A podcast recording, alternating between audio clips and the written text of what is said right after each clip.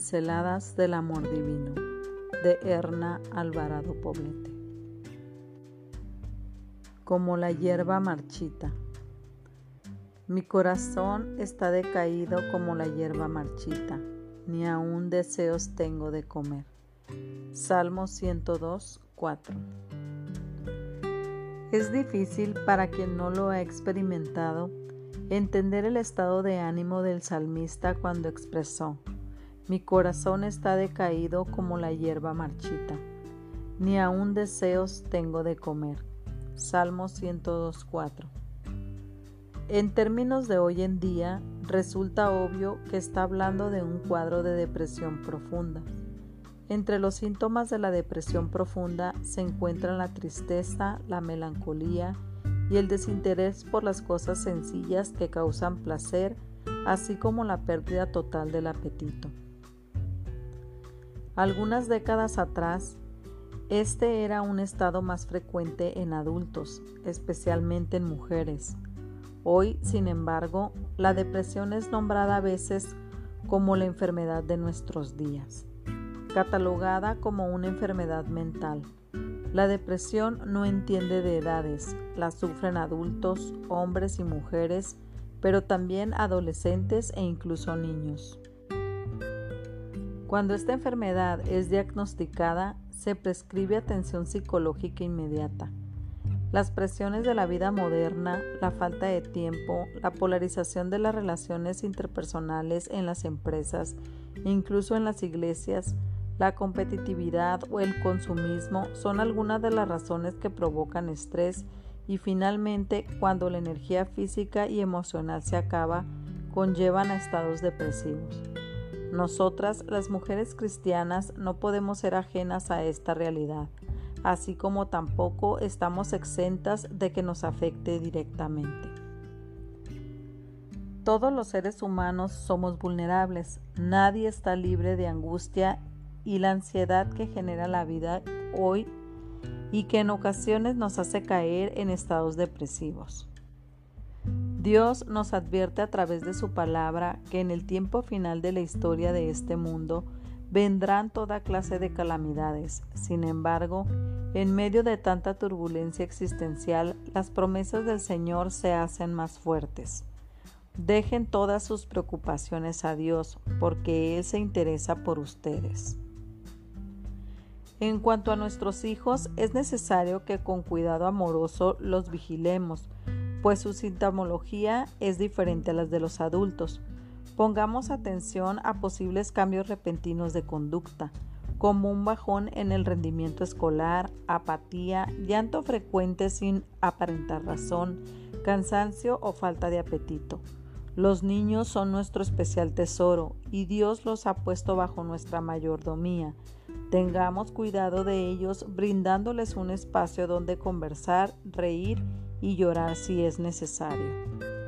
La expresión de emociones y la oración son elementos fundamentales para que tengamos salud física, espiritual y emocional.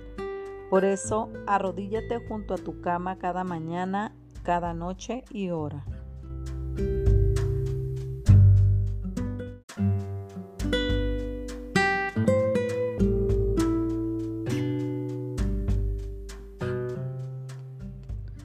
Pinceladas del Amor Divino de Erna Alvarado Poblete. Si te sientes bien, te ves bien. Primera parte. Pero vosotros sois linaje escogido, real sacerdocio, nación santa, pueblo adquirido por Dios. Primera de Pedro 2, 9.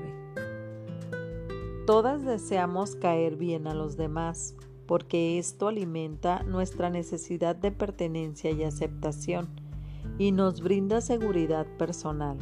Sin embargo, este anhelo interno muchas veces está en pugna con nosotras mismas, nuestra historia de vida, especialmente la de los primeros años. Define en la mayoría de los casos la intensidad de esta lucha interna. Durante los primeros años de vida, la mayoría de los niños reciben de parte de sus padres una buena dotación de cariño y aceptación, lo que provee un sentido pleno de seguridad. Otros, en cambio, reciben una dieta emocional tan pobre y escasa que se tornan personas inseguras, propensas a mendigar afecto, tratando de caer bien a todos. Pero como dice el viejo refrán, no soy monedita de oro para caerle bien a todos.